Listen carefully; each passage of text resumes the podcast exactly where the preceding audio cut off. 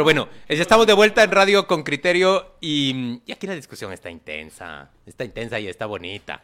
Ya eh, nos anunció Claudia Méndez Arriaza que vamos a tener una entrevista el día de mañana con, con Iván Velázquez. Eh, eh, ¿Quién cree usted que tendría que ser, oyente con criterio, se lo pregunto a usted, ¿quién sería una contraparte de Iván Velázquez o una, digamos, visión eh, que contrabalancearía la que pueda tener Iván Velázquez sobre el curso de los hechos en Guatemala. Me interesa su, opinión, me gustaría tenerla.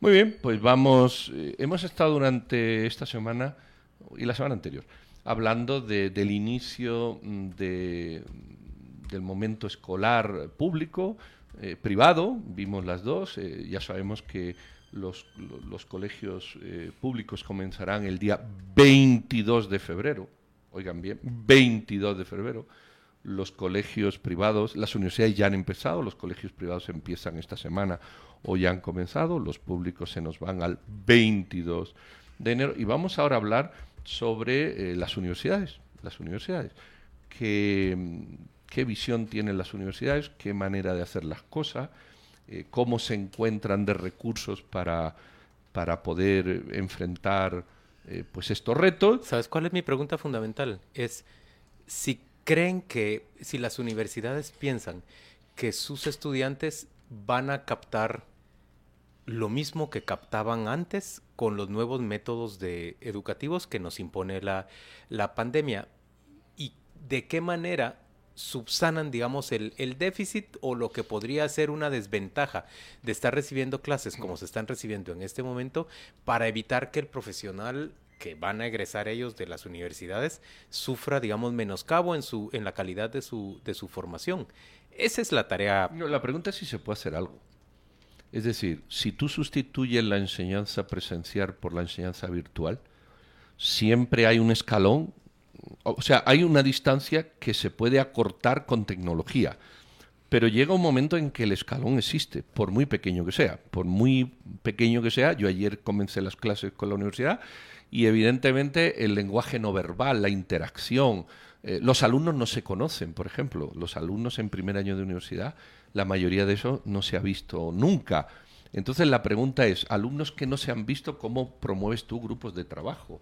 ¿Cómo fomentas tú un acercamiento y una integración de un grupo que se hace por, por, virtual? Es decir, ese escalón, que puede ser más o menos grande, pero siempre es un escalón, muchas, es insoslayable. Muchas de las universidades lo que han resuelto es que son los, los primeros, los primerizos, los que apenas están estrenando como estudiantes universitarios, los que deben de llegar los primeros días al salón y luego salir a la educación completamente digital. Miren, eh, tengo entendido que ya tenemos a nuestro primer entrevistado en, en la línea telefónica. Se trata de Carolina Roca. Ella es vicerrectora de la Universidad Rafael Landívar y justamente acepta esta invitación para que hablemos de cómo se lleva en su segundo año la educación superior bajo una pandemia. Bienvenida Carolina Roca, gracias por aceptar esta entrevista. Con mucho gusto, encantada de saludarlos.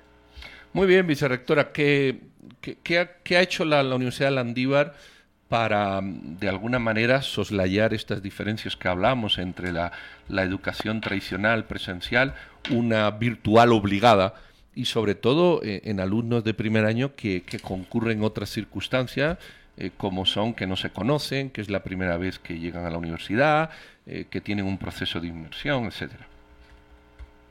Pues, muchas gracias por la oportunidad. lo primero que hay que decir es que el 2020 nos dejó ya muchas lecciones acerca de la educación virtual. Eh, debo decir que hemos eh, incorporado este año, y lo queríamos hacer mucho más, el modelo híbrido. Eh, todo está dependiendo de la situación de la pandemia en Guatemala. Ustedes saben que eh, salió un acuerdo ministerial relacionado con los diferentes aspectos que debíamos observar en materia de salud y seguridad. Entonces, empecemos por ahí. Eh, la, eh, eh, pues este acuerdo nos fijaba una especie de semáforo mediante el cual eh, se nos indica cuántos metros cuadrados por estudiante eh, debemos disponer en las aulas o salones en las que se reúnen, eh, laboratorios, etcétera, y también qué tipo de cursos se pueden dar. ejemplo, solo podemos estar en laboratorios, si estamos en rojo y en anaranjado, y ya cuando pasa a los otros colores podemos efectivamente eh, empezar a dar algo más allá de virtual eh, para esas clases que no son eminentemente prácticas. Entonces tenemos un más. Luego para los estudiantes eh, que, como ustedes bien dicen, no se conocen, son nuevos, empecemos por la admisión. En Rafael Andívar virtualizamos la admisión. solo algunos estudiantes que solicitaron explícitamente hacerlo de manera presencial, pues se hizo. Esto implicó combinar, eh, bueno, uno virtualizar nuestra prueba, porque eh, nosotros la teníamos de forma, hace varios años, de forma eh, presencial, pero luego adoptamos una prueba que se llama EXCOBA, EXCOBA, que es eh, eh, producida en México. Es virtual, pero tiene que realizarse en los laboratorios de la universidad. Esto era virtual, pero solamente bajo supervisión de los eh, docentes o encargados de, de admisiones. Esto se modificó, hicimos, pues retomamos nuestra prueba propia, la virtualizamos y con Zoom eh, empezamos a administrarla de manera remota en las casas de los estudiantes, buscando confirmar primero que fuera el estudiante y segundo que hubiera sus respuestas fueran directas por él. Y eso es algo que ha sido eh, pues em, con éxito realizado. Eh, planeamos ya volver a Escoba en el para el año 2022 porque ellos ya hicieron esa misma situación, ¿verdad? Que se puede administrar en las casas, en los lugares remotos, etcétera. Entonces, ese es un primer gran cambio, la inscripción. Entonces fue totalmente en línea eh, y, como dije, un pequeño grupo lo solicitó presencial. Luego, eh, también los cursos, nosotros damos cursos eh, a los estudiantes que detectamos deficiencias o detectamos necesidades de mejora eh, para que podamos, pudieran eh, apoyarse y lo hicimos también mediante cursos gratuitos en línea eh, de varias plataformas como Prueba T, como varios cursos que se dieron, por ejemplo, de química, de matemática, de lenguaje. Entonces, este fue otro cambio para los de primer año. Y por supuesto, el día de hoy tendremos una bienvenida que será eh, nosotros eh, en la tarde estaremos en la universidad, decanos eh, y, mi persona como, como vicerrectora académica y vamos a bienvenir a nuestros estudiantes que en esta oportunidad va a ser todos los campus y no solo no por campus, sino vamos a poder tener a todos de una manera junta, lo cual pues tiene desventajas porque no, no pueden, eh, tenemos las actividades y tradiciones del Andívar eh, que han sido por supuesto presenciales, incluyendo la del año pasado, pero en esta oportunidad hemos diseñado una bienvenida muy interesante. ¿Cómo es? Perdón. ¿Cómo será? Tengo, tengo curiosidad sobre eso, que, que hay una petición de, de, de, hacer actividades presenciales y a la vez hay la conciencia de que deben ser seguras. Entonces, ¿cómo fue esa bienvenida? Pues eh, como digo, va a ser porque eh, a partir de hoy en la tarde y hay tres días de inducción eh, para que conozcan en general los aspectos académicos universitarios y su facultad y su carrera. Eh, y una bienvenida lúdica eh, para que puedan compartir y construir sus primeras vivencias a la vida universitaria. Ejemplo, el día de hoy eh, hay yo tengo la, la bienvenida, tenemos la presentación de los decanos, tenemos la presentación de los aspectos de salud y seguridad eh, que va a hacer el CELASI, que es nuestro centro eh, pues de atención que tenemos desde hace muchos años. Y eso eh, nos va a permitir que los estudiantes empiecen a conocer el protocolo, cómo es que se van a llevar a cabo los laboratorios, porque como les decía es lo con lo que estamos empezando el TEC Landívar es el edificio donde nosotros tenemos la mayoría de laboratorios y ahí es donde se va a centralizar en mucho la actividad, pues porque ahí están las instalaciones. Carolina, déjeme preguntarle una cosa y, le ruego que, que, ensaye una respuesta breve, directa. Mire pues, ¿qué, ¿qué, confianza tienen ustedes como dirección académica de la universidad de que el alumno, en estas circunstancias que nos ha impuesto la pandemia, obtenga o capte, digamos, el mismo nivel de conocimiento que tenía, que, captaba antes de manera presencial. Hay un porcentaje, digamos, capta el 80, el 90%, o, o ¿cómo logran, cómo se esfuerzan ustedes por lograr ese, ese 100% que se captaba antes? Mire, hay varios aspectos que uno tiene que considerar. Primero que nosotros eh, podemos distinguir entre los las posibilidades sincrónicas y asincrónicas. ¿En qué sentido? Si tenemos un profesor que está interactuando con los estudiantes virtualmente, es eh, sincrónico el momento eh, de aprendizaje-enseñanza. En cambio, si tenemos ya diseñado un curso o de una plataforma donde yo llevo como estudiante, puedo llegar a mi ritmo eh, las diferentes actividades, pero no estoy interactuando de manera directa con el profesor, eso es asincrónico. Y entonces lo que nosotros nos esforzamos es por tener sincrónicos la mayoría de los cursos. Eso quiere decir, el estudiante puede eh, eh, estar no solo presente en su casa, desde su casa, sino puede preguntarle al profesor, puede interactuar con otros estudiantes, porque las plataformas de, la educación virtual actualmente le permiten hacer grupos de estudiantes, le permiten dividir el salón para respuestas, le permiten ahora responder preguntas del profesor a través de cuestionarios.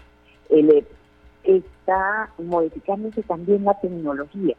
Y por supuesto, como dije, nosotros vamos a tener los laboratorios, pero estos son presenciales. Van a dividirse en dos subsecciones cuando llegan y eso complementa los aspectos prácticos y los aspectos eh, los aspectos pues eminentemente como la matemática, como la química, como los eh, en el caso de los ingenieros, en el caso de los médicos, puedan empezar a llegar divididos en subsecciones de acuerdo al número y a la capacidad del, laboratorio.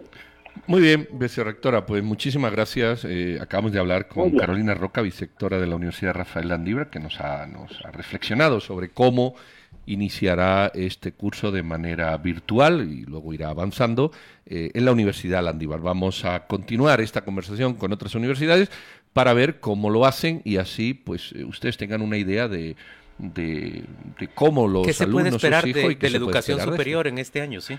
Muy bien, vicerrectora, pues muchísimas gracias, buen, éxitos y buen inicio de, curso y buen miércoles. Pedro, Claudia, ya está con nosotros el rector de, la Universidad de San Carlos, el, el, ingeniero Murphy Pais. Murphy Pais. ¿Cómo se encuentra, ingeniero? Gracias por acompañarnos el día de hoy. Bendecido, gracias, muy buenos días y un saludo a toda la audiencia. A ver, y si de ese bendecido, ¿qué bendición tiene, pues? Aquí estamos ya eh, involucrándonos de lleno. Hoy precisamente hay una reunión del gobierno universitario y estaremos en una comunicación directa con los señores decanos que ya desde el 8 iniciaron las unidades a activar y han hecho sus evaluaciones internas para poder hacer sus agendas universitarias. Hoy siempre en las agendas del CSU hay un punto específico de contingencia al COVID y se escucha todas las instancias para poder regular algo al respecto de las disposiciones generales que sacó el CSU en noviembre, ¿verdad? Rector, eh, según sus cálculos, los cálculos que han hecho ustedes en el Consejo Superior Universitario, ¿cuánto creen que esté captando el estudiante universitario en las condiciones que ha impuesto la pandemia de, conocimiento académico con respecto a cuando asistía de manera presencial a la universidad? ¿Usted cree que se esté captando 60, 70, 80% del conocimiento? ¿Cuánto cree que se logra?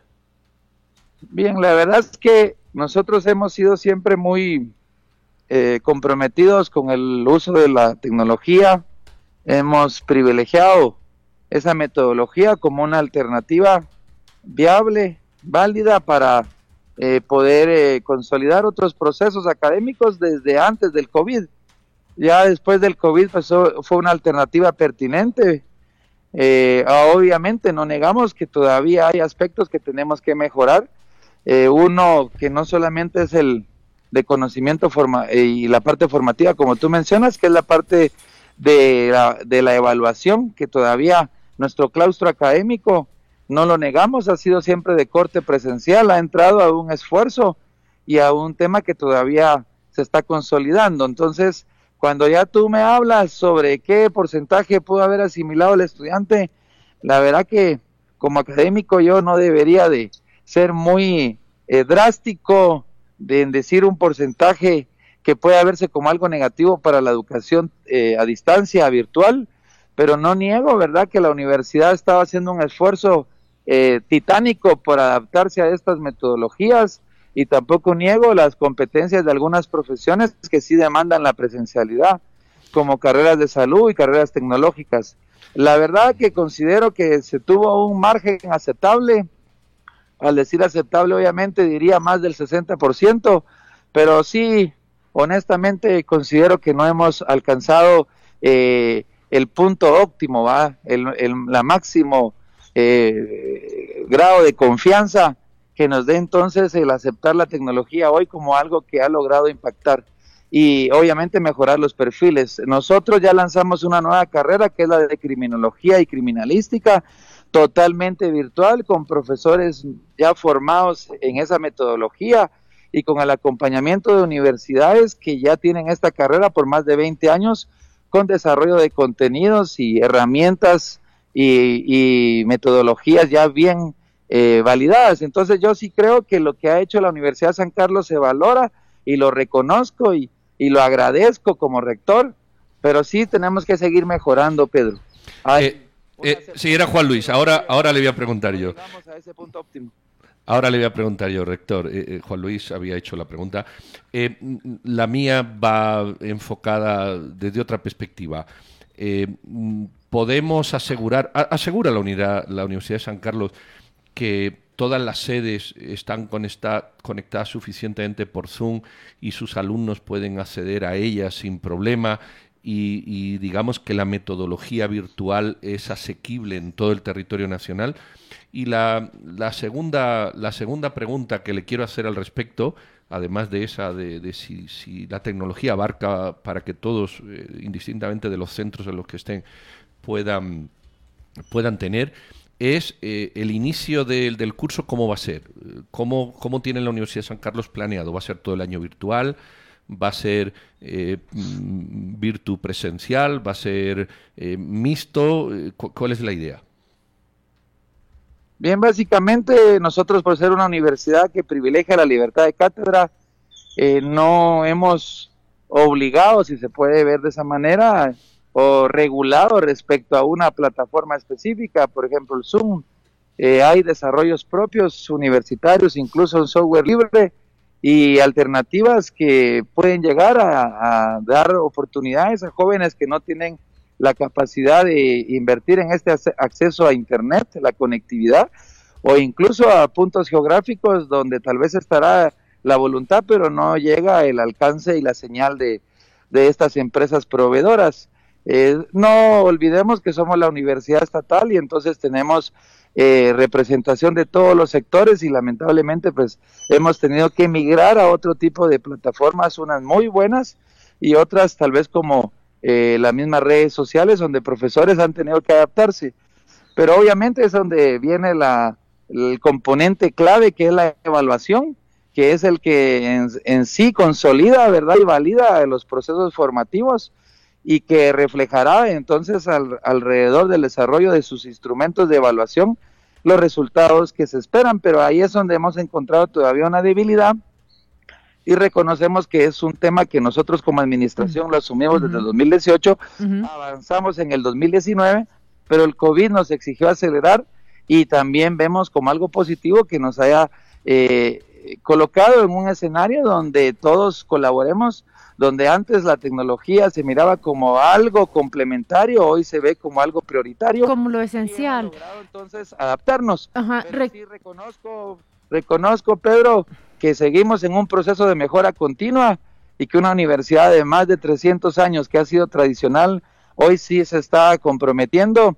Y sí, para concluir la parte que tú mencionas, el modelo híbrido mixto es el más propicio, teoría a través de la virtualidad y las prácticas a través de la presencialidad con respeto a las disposiciones tanto de gobierno como las propias universitarias. Y por eso es que inicié hoy manifestándoles que hay reunión del CSU y los señores decanos van a dar sus consideraciones, reflexiones y evaluaciones por lo mismo que ha ocurrido en los últimos días, e incluso lo de los datos recientes en las últimas horas de ese eh, repunte en los contagios. Crecen los casos de los contagios. Rector, yo, yo quisiera preguntarle, eh, ¿a cuánto asciende la, la matrícula de la Universidad San Carlos hoy, 2021?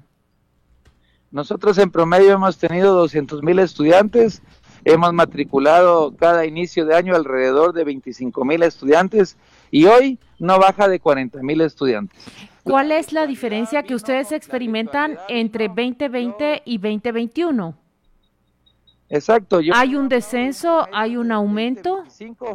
Pero hoy hay un repunte también de la matrícula. Es algo interesante que las unidades académicas han vivido en este proceso de admisión y de, de proceso de selección que se da alrededor de las pruebas básicas y específicas que al día de hoy están concluyendo en algunas unidades académicas, no han terminado al 100%, pero unidades que matriculaban 300, 350, hoy están matriculando 500, 600 estudiantes. ¿Y la deserción, rector, la de 2020? ¿Tienen registrada y estudiada cuál fue el, porcentaje de deserción? Eh, fue bajo, yo sí soy claro en decirlo, no hubo un impacto negativo, al contrario, se, se estabilizó y lo que uno esperaba de que iba a haber deserción, al contrario, se mantuvo y lo que hemos tenido 2018, 2019, 2020 está en los márgenes promedios aceptables e incluso mejores que años anteriores. Es algo que la virtualidad entonces sí vino a ser una alternativa viable, los jóvenes se adaptaron, las quejas eh, hay porque las hay, pero no han sido negativas en general lo que sí es que hay un proceso que no hemos podido mejorar en el tema de la presencialidad por las carreras que sí demandan que sus competencias sean hoy cumplidas. Y es que lamentablemente hay unidades académicas como odontología que tuvo que ampliar su ciclo académico. En lugar de terminar en noviembre de 2020 va a terminar en abril del 2021. Los jóvenes tuvieron ahí entonces que aceptar que hay tres, cuatro meses de ampliación de su año 2020 por la necesidad de que sus prácticas sean desarrolladas y esa es la exigencia que tenemos hoy para adaptar sus clínicas y empezar a recibir a la población guatemalteca. Bueno, pues, pues aquí estamos. Voy a leer Gávite de la Rosa, dice, como estudiante me fue mejor de manera virtual. La dificultad de existir de forma presencial es más compleja de lo que parece. Habla de la universidad estatal. Eh, y eso es comprensible, ¿va? Porque movilizarte desde cualquier punto de la ciudad al campus en la zona 12 o al campus en, en Roosevelt es complicado. Fíjate, fíjate que, en la medida que tú has hecho esa aclaración, eh, se me ha ocurrido a mí un, punto a agregar, porque no es la única que dice eh, que, que en la USAC va mejor el tema virtual. O sea, hay otros comentarios similares. Y efectivamente hay un punto que yo no había reparado. Las universidades privadas tienen en clases bueno, yo, por ejemplo, tengo nueve alumnos en mi curso este año, en uno, y veinte en otro, y veinte en otro. Entonces, la presencialidad cuando el cupo es pequeño es, es, es, impresionante las ventajas que tiene, porque hay una interacción de grupo que eso promueve la enseñanza. Pero claro, Cuando tú te vas a una universidad que tienen un aula 100 o 150 y la interacción no existe por el alto número, posiblemente lleve razón la, bueno, posiblemente no, seguro puede llevar razón la oyente Gaby y otras que dicen, oiga, para estar callado sin interacción, mejor estoy delante de una pantalla. Y este es otro de los elementos importantes a incluir, en, sobre todo en las universidades, porque en los colegios no suele haber esta cantidad de alumnos por aula. No, no sé si lo compartís esto. O, no, luego, eh, al conversar con, con los dos rectores, o la vicerrectora y el rector, yo entiendo que las universidades tienen mucha dificultad para establecer eh, con qué nivel de qué nivel de eficacia tienen estos nuevos métodos de,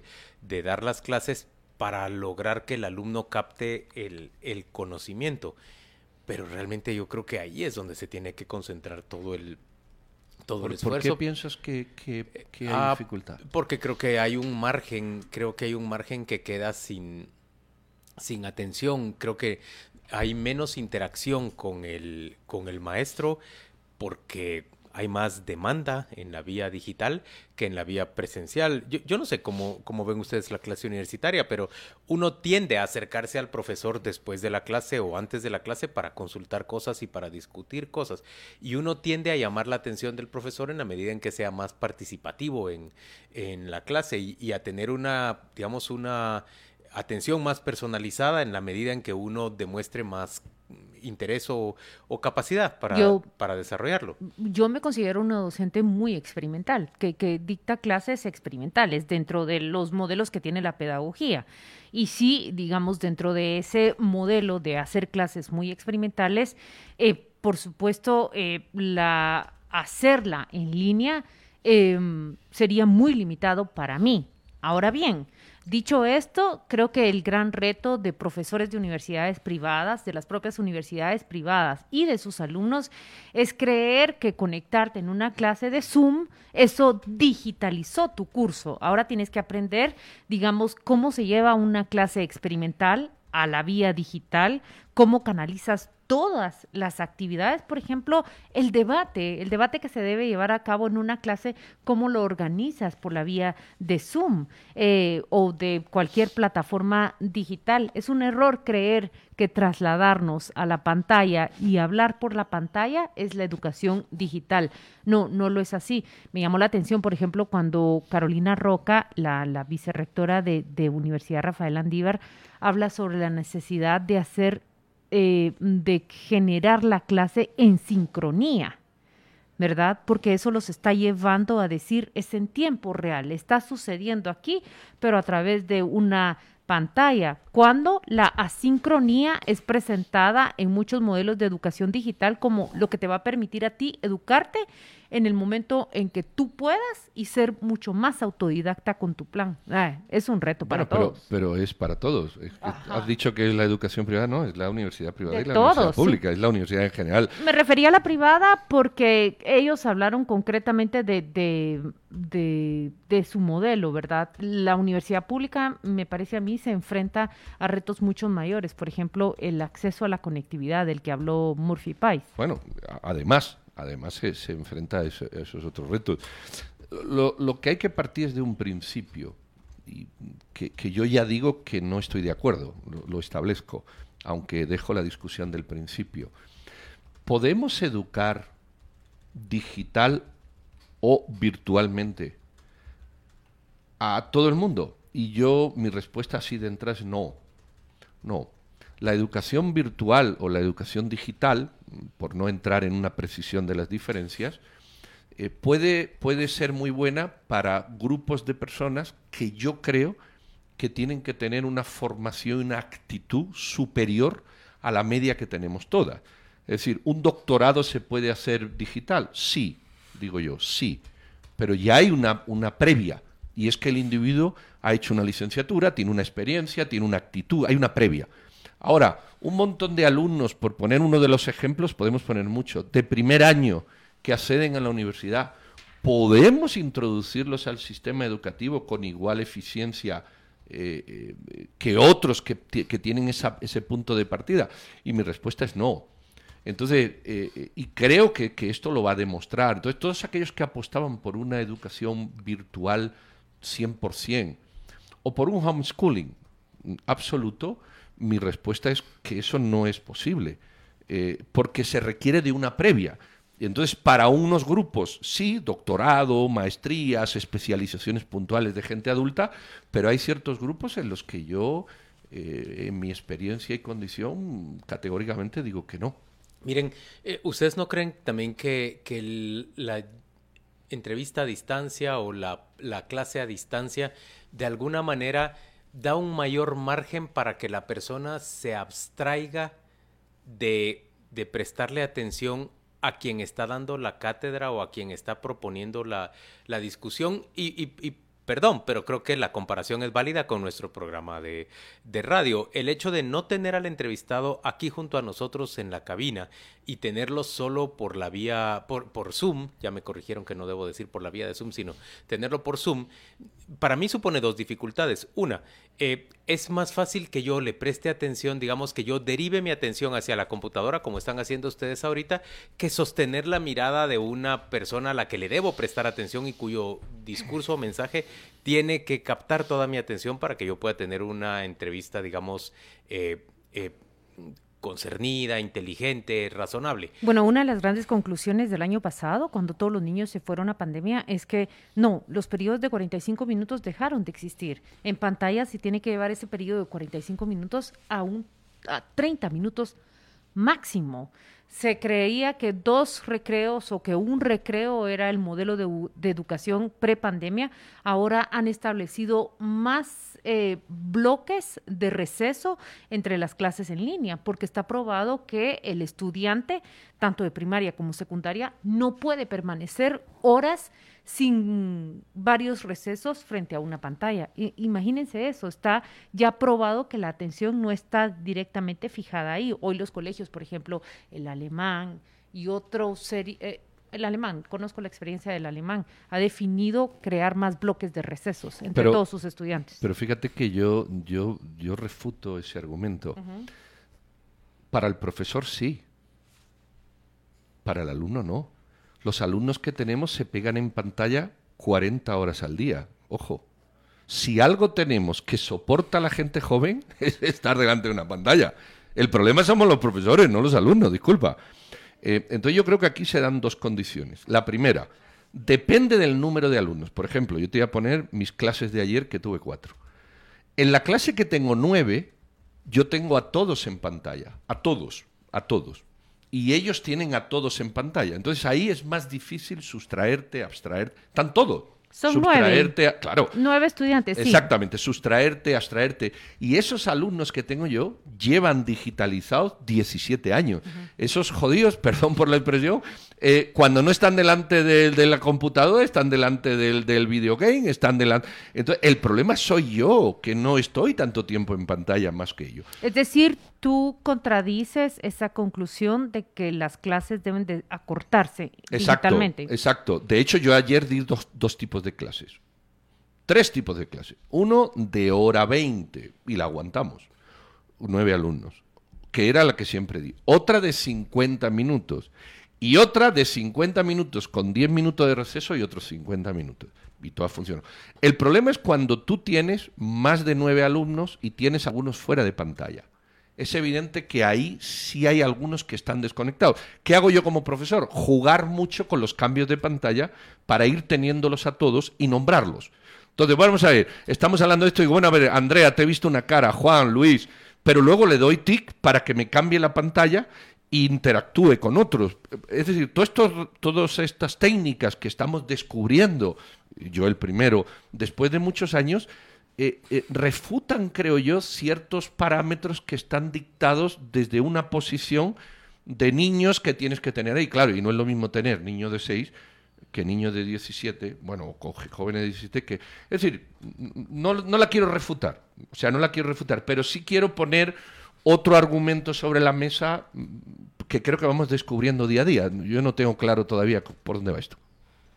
Pero bueno, eh, dicho esto, no sé si quieren ustedes agregar algo más y si no nos vamos, nos vamos a, de esto o leemos algunos comentarios que nos hayan podido eh, Luis Jerez nos dice, las clases virtuales dependen mucho de la madurez y el interés de los participantes.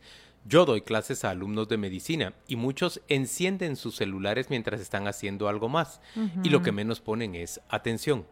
Por aparte, Luis Morales dice, excelente punto Claudia, nunca se va a reemplazar la conexión sensorial, la de la presencia en el desarrollo humano usted sí tiene madera de catedrático, le dice. Eh, no, no lo es. O sea, yo he recurrido mucho a, la clase experimental porque es la que a mí como catedrática me parece un modelo de, de aprendizaje interactivo entre todos. Katy Alvarado nos está diciendo, mis hijos, tanto cuando estudiaban en Suiza como ahora en Panamá, tienen cinco minutos de receso durante las clases. Si los necesitas. Según estudios, eh, no según, según estudios, no experiencia individual. Es decir, eh, se llega a la conclusión de que en pantalla necesitas más el receso. Me gustaría preguntarle a Kate Alvarado ah, de cuántos son los periodos, de cuánto tiempo.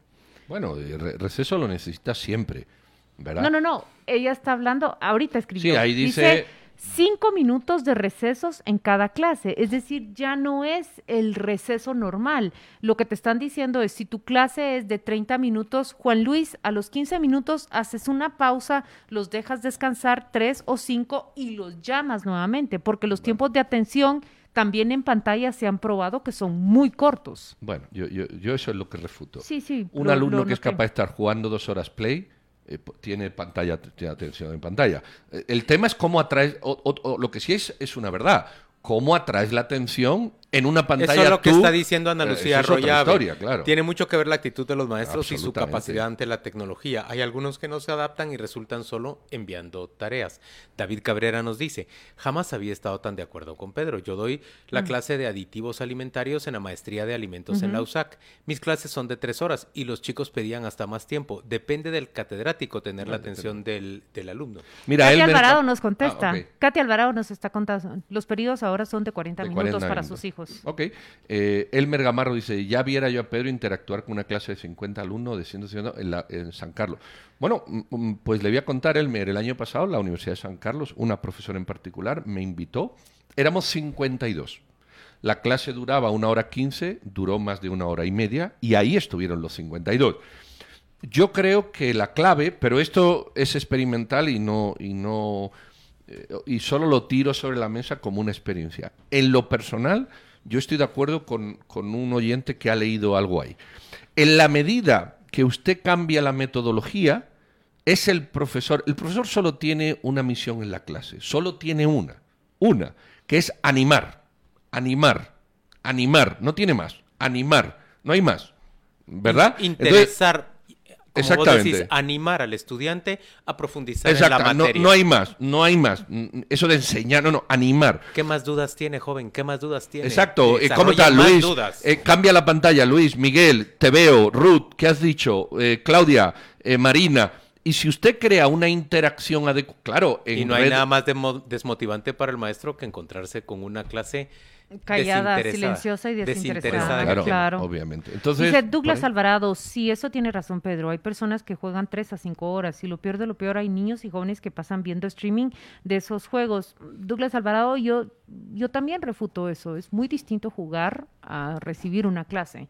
Eh, jugar, por ejemplo, si estamos hablando de los juegos en línea, los que juegan mis sobrinos, hay una interacción completa. O sea, la permanencia en la pantalla se trata de una interacción y donde el jugador está definiendo lo que está ocurriendo en la pantalla. Igual las películas, usted se puede topar con una de ¿Quién le dice ese comentario a Pedro?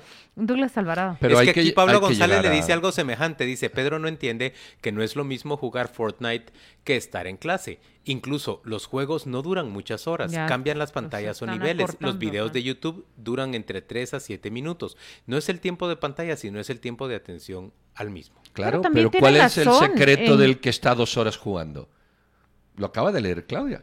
Que hay una interacción. No, no, Tú eres profesor, a la interacción. Tú eres profesor, cambia la pantalla. Tú eres profesor, ¿sabes lo que te quiero decir? Sí, sí, es que no, yo leí parte del comentario de Douglas Alvarado y yo dije, yo refuto lo que se está diciendo de las tres horas en pantalla, porque jugamos en pantalla porque hay una interacción y un dominio. Ahora, no puedo refutar que el catedrático debe buscar los mecanismos, la la alternativa y los modos de atraer esa atención. Ahora, sí me costaría a mí una hora, por ejemplo, una hora, 30 minutos. Mira, Lourdes dice Sería lo un mismo. reto para mí. Lourdes dice lo mismo. Vamos a ver, escúchame. ¿Tú has visto a los niños jugar fútbol? Se pueden pegar tres horas jugando fútbol. Tres horas. Literalmente tres horas en la calle jugando fútbol. Entonces uno dice, ¿por qué? Igual que Play. Y vienen estos comentarios. Se divierte, cambia de pantalla, el cuate del otro lado le grita, cambian de fusil, aparece un monstruo cabeza con distinto. cuerpo. Exacto. Bueno, pues ya está, ya entendiste Sí. por qué está tres horas, sí. Ahora tú que eres profesor, sí, tú tienes que llevar esa dinámica que le hace al muchacho estar tres horas en un sitio o tres horas en otro o diez horas en Disney esperando las colas para lanzarse, eso es una realidad.